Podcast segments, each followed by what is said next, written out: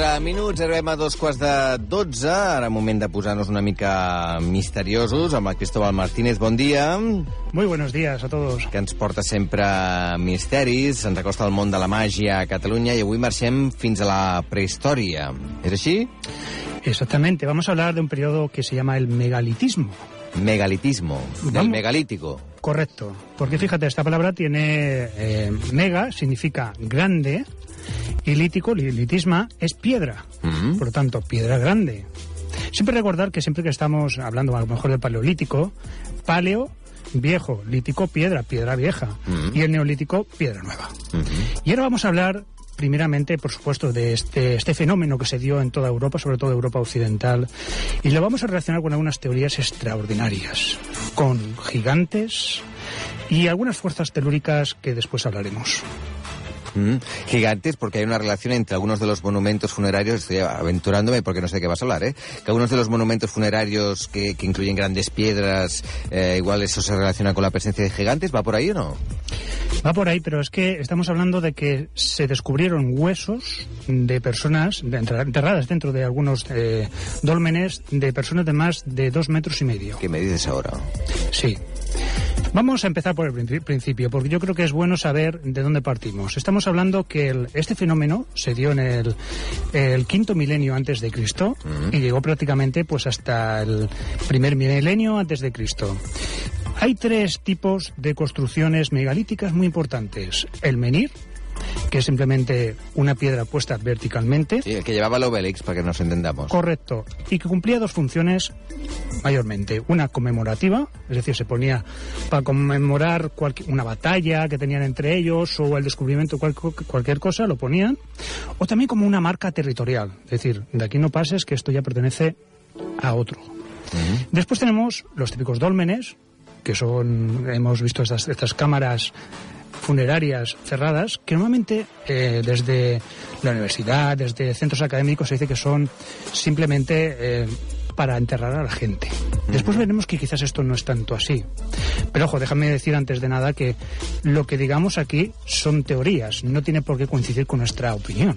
Mm, Pero aquí hay que contarlo todo. claro. El cromlech es otro tipo también de megalitismo. El cromlech, eh, muy rápido para los oyentes, Stone Age. Eso sería un cromlech.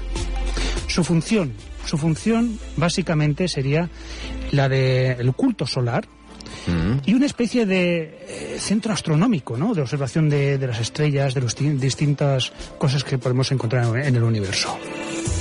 A partir sabiendo esta información, vamos a hablar de algunos dólmenes muy especiales ¿Qué hay en Cataluña? que hay en Cataluña. Correcto. Vamos a empezar por el dolmen de Senterada. Mira, Carles, si hay un lugar verdaderamente espectacular en Cataluña que tenemos, es donde está situado el dolmen de Senterada. Recuerdo que fui hace el verano pasado, fui con mi amigo escritor y alquimista Luis Silva, fuimos, era verano, y comenzamos a subir la montaña en busca de este, de este dolmen, y era todo un manto dorado de espigas salvajes mientras ascendíamos. Mm. Y después unas vistas espectaculares. O sea, está a 1288 metros de altura. ¿Tan alto está eso? Sí. Hay que subir, ¿eh? Y cuidado que a nosotros nos pilló... Tú con la tontería esta de la magia no para hacer ejercicio, ¿no? En Puerto Cataluña. Sí, pues a veces no se nota, pero, pero sí, sí, sí que nos gusta, sí, sí que nos gusta. El caso es que es un lugar excepcional, maravilloso. Y hay una mm, leyenda detrás de este dolmen que dice que una dona de agua, no sé si os recordáis que hablamos del Montseny, que existían Sí. las donas de agua Mm. y todo esto, pues una dona de agua subió estas piedras desde abajo, desde el pueblo Sentereda, subió y acabó tan agotada que murió y las dejó conforme están aquí. Otra teoría también nos dice que fue constru- construida por una, por una giganta. Mm. El caso es que, eh, aparte de estas teorías, lo que vemos muy claro es que lo que se encontró fueron algunos trozos de cerámica, algunos trozos de huesos, en este caso huesos normales, o sea, de, de personas con altura para la época normal. Mm. Pero sí que es verdad que nos llamó mucho la atención. Que de claro, hecho en esa época debían ser más bajitos que ahora, en teoría, Por ¿no? supuesto que sí. Ah, vale. llegar al 1,50 ya era algo absolutamente excepcional. Pues el caso es que toda esa zona está repleta de unos túmulos muy extraños. Pero es que te puedo hablar de cientos y cientos de túmulos. Y es que es una zona tan maravillosa, Carlos, que yo soy, si algún día pues eh, me muero y me quiero enterrar en algún sitio, elegiría o este lugar o, San, o San Jerónimo de Murtra. Por patriotismo. Exacto. No, porque es un lugar maravilloso. No sé si los oyentes pueden buscar las imágenes, es realmente maravilloso. A ver, dime cómo se llama esto, ¿para encontrarlo? Sentereda, el dolmen de Sentereda. Sentereda, ¿eh? Sentereda, sí. Está en el Payas Yusá, en Lleida. Y aconsejo, si vais, eso sí, siempre con agua, porque es una zona que no hay ni una gota de agua, es alta montaña. ¿Pero es fácil acceder? No. Vaya. Es, es, a ver, hay un camino bastante complicado y sobre todo que hay que andar mucho. Mm. Recomiendo hacerlo, eh, si puede ser en primavera o en otoño, esta excursión, y siempre bien aprovisionados de agua, porque no hay agua. Pero está muy bien conservado, veo. Sí, sí, es una maravilla. Y fíjate que es granito. Es de granito totalmente. Sí, sí, sí. Vamos, si te parece rápido, porque siempre el tiempo no, nos cubre, vamos al Dolmen de Oren. Está en Pruyans, en Lleida.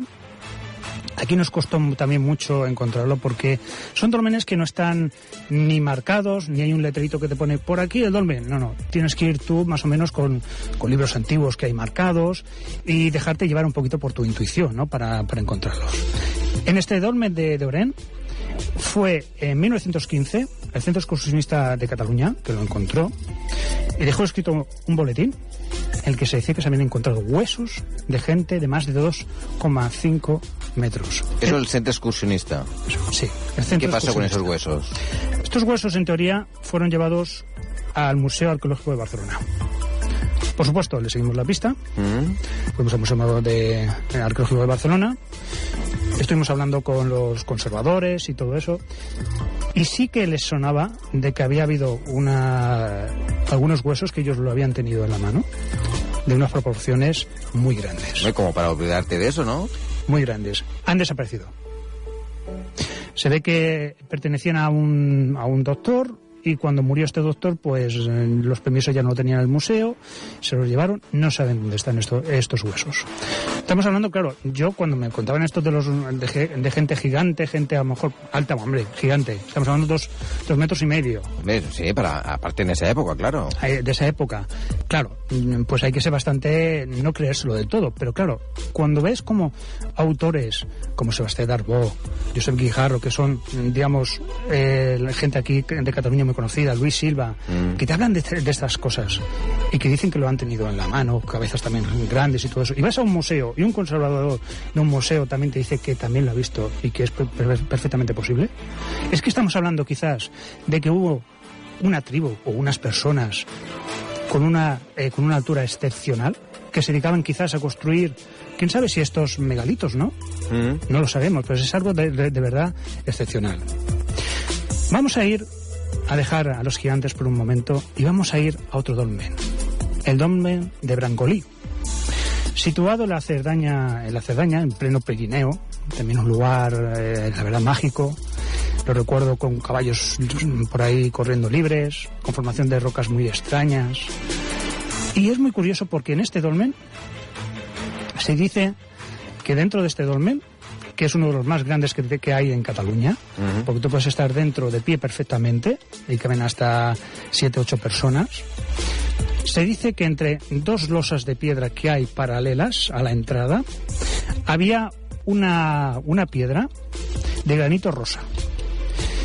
Y es que dicen que este centro es un centro telúrico muy importante, de unas fuerzas muy importantes, telúricas, que se dice que son como si fueran las venas del- de la Tierra, ¿no? No vamos a entrar aquí si creemos o no, simplemente exponemos las teorías. Entonces, estas eh, fuerzas telúricas, a partir del granito rosa, porque recor- recordad una cosa, en Egipto, el sarcófago de Keops, ¿de qué material era? Era granito rosa. Entonces, algunos autores creen que estas fuerzas, que justamente describen y siguen haciendo lo que sería el camino, ¿qué camino que tenemos muy importante aquí en la península ibérica? La de Augusta, la romana. No estamos hablando del cristianismo, pero es algo anterior. Camino de Santiago. Ah, de Santiago, claro. De Santiago. Sí, sí, claro. Pues se dicen que estas fuerzas telúricas van a parar a Santiago de Compostela. Mm. Claro, eh, nosotros estuvimos, no vimos la piedra... Pero, pero, es- pero esto es- estamos hablando de, de, en este caso, de monumentos prehistóricos, ¿no? Monumentos prehistóricos. En, en las que Cristo aún no había nacido, digamos. No, correcto. Pero es que esta ruta de Santiago, anteriormente ya era otra ruta utilizada por... Ah, ya era ruta que ya era existía. otra ruta que existía. Y, otra ruta, y esto es lo, lo- lo importante, ¿no? Porque el cristianismo se aprovechó de lo, digamos, vamos a llamarlo así, de lo que ya estaba hecho. Mm. Porque era anteriormente otro camino que utilizaban los prehistóricos y todo eso también de esta forma. Y todo está salteado con construcciones megalíticas y otro tipo de, de- de esculturas. Y vamos también a hablar de, de que es muy importante de estas, eh, estas construcciones. Eh, mira, nosotros cuando estuvimos allí no vimos ninguna piedra de estas de color rosa, ¿no? De granito rosa. Pero sí nos fijamos en una cosa. Alrededor, que un terreno arenoso, y unas piedras, y yo como soy así, pues fui a cogerlas, ¿no? Mm. Mira, Carles, no pude aguantar ni medio segundo de lo que quemaban esas piedras. Ah, sí. Pero por el sol. El sol, pues no lo sé, porque estaba cubierta de la arena. Mm. Está cubierta de la arena. Estamos hablando de que quizás estas piedras eran utilizadas por los antiguos para una especie de, de ritos, también de curaciones. Hoy día también va cualquier masajista que te pone las piedras calientes. Sí, sí. piedras calientes. Entonces estamos hablando que segura- seguramente aquí también utilizaban estas técnicas con unas piedras que son caloríferas y utilizar es- este calor para curar. No sé cómo vamos de tiempo, pero Bueno, tenemos aún tres minutos. vale, me gustaría acabar con uno que tenemos aquí muy cerquita, que es la cova de Can Genís, Mm. que está a las faldas del poblado de Puig Castellà. Sí, poblado, por cierto, muy bien conservado, ¿eh? Mucho mejor que el del Busca, que lo tenemos un poco abandonado, el de Badalona, porque Algún- pues Castellá es Santa Sí, Coloma, ¿verdad? Algún día te, te contaré quién estuvo trabajando en la cantera esa, que fue mi abuelo de Campusca. Ah, sí. Era barenero, sí, y era precisamente el que ponía la dinamita para que saltara todo, todo por los aires. Mm. Y tengo algunos secretos por ahí que quizás en otro programa pues lo, Ah, pues sí, eso me interesa. lo hablaremos. Pues en la cova de, de eh, que dicen que es un dolmen natural, que yo siempre me, me he dicho, ¿natural por qué? Que este es accesible, digamos, es fácil. Totalmente ¿eh? fácil, sí. Está a las faldas del Puig Castellà, subir a Puig Castellà, y está totalmente los letreros. Y Sí, creo que lo vi, creo que lo vi. Mm. Dicen que ese es un dolmen natural. Se han encontrado cosas dentro, pero ¿Cómo- claro, ¿Qué significa un dolmen natural? que no está hecho por el hombre. Ah, pero que igualmente eh, sirve de monumento funerario, entiendo. Exacto, aprovechado para enterrar a las personas. Claro, yo siempre he dicho, pero natural, ¿por qué? Siempre me he preguntado esto. Algunos expertos de aquí de Badalona le preguntaba esto. Me decían, bueno, porque es que es una roca de mucho tamaño. Digo, bueno, ¿qué pasa? Estamos llamando quizás de alguna forma eh, atrasados a estas, estas personas que no eran capaces de hacer esto. Yo creo que sí que eran capaces de hacerlo. Bueno, el momento en que hacíamos, en que hacían las pirámides años más tarde, ¿no? Que también es un misterio, ¿verdad? Bueno, las pirámides estamos hablando del cuarto milenio antes de Cristo, es decir, que más o menos coinciden en el tiempo. Pues en este, en este lugar es muy curioso porque muchas veces me he encontrado papelitos dentro de, la- de- de esta cueva, papelitos, porque aquí se si- siguen haciendo eh, rituales. Y también es cierto que yo mismo me he metido dentro de, de la cueva. Ah, sí, es muy grande, ¿no? Yo no me metí. No es muy grande, te tienes que arrastrar, te tienes que arrastrar y, y estar ahí. Y la verdad es que yo no sé lo que será, pero sí que notas una paz. Quizás es el sol que atrapa esa gran, gran piedra, esa roca, ese calor y ese bienestar que se puede encontrar ahí. Mm. Muy bien. El dolmen de Sant Genís, es diu aquest, eh? que és el que tenemos más cerca. Sí, el de la cova de Sant Genís. Jo el que trobo és que aquest tipus de monuments en general estan molt poc protegits, ¿no? Mira, es que... Yo, yo fui, iba con el colegio de pequeño al de Vallgorguina, ¿no? Que es muy típico, está hecho polvo. Cuando yo fui estaba lleno de grafitis, hecho polvo, ¿no? Ahora está más cuidado, ahora está más cuidado. Es que aquí en Valgorguina se han hecho aquelarres, incluso recientes y todo eso, porque aquí la gente está totalmente, claro, es que son muchísimos, e incluso se hizo un intento de proteger como bien interés eh, cu- cultural. Claro, claro. Se hizo un menos de intento. indicarlo, ¿no? Y de museizarlo un poco, sí, ¿no? Una Pero fue, fue rechazado. Fue ¿Ah, sí? rechazado. Mira, tenemos en el bosque mágico de Ríos, no sé si lo conocéis, tenemos eh, una gran piedra, se llama el de las Sobrenetas, Mm. donde queda pin- pintura prehistórica.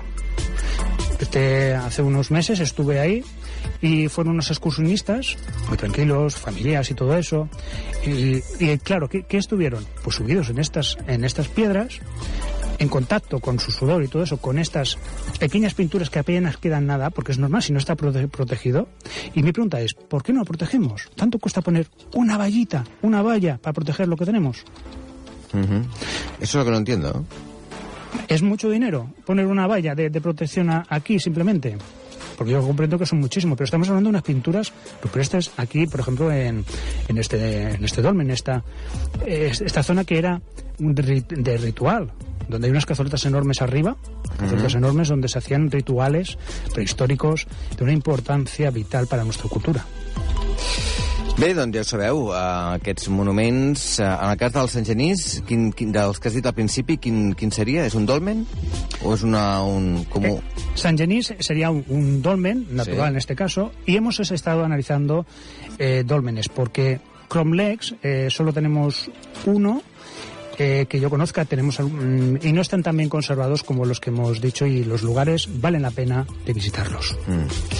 Molt bé, doncs Cristóbal Martínez, moltes gràcies per atendre'ns i de pas aprofitem també per fer turisme, per visitar llocs eh, que no coneixem a vegades de Catalunya que tenen aquest encant, no? aquest encant especial perquè només us deixen una petjada a la història, sinó que tenen aquest component també misteriós.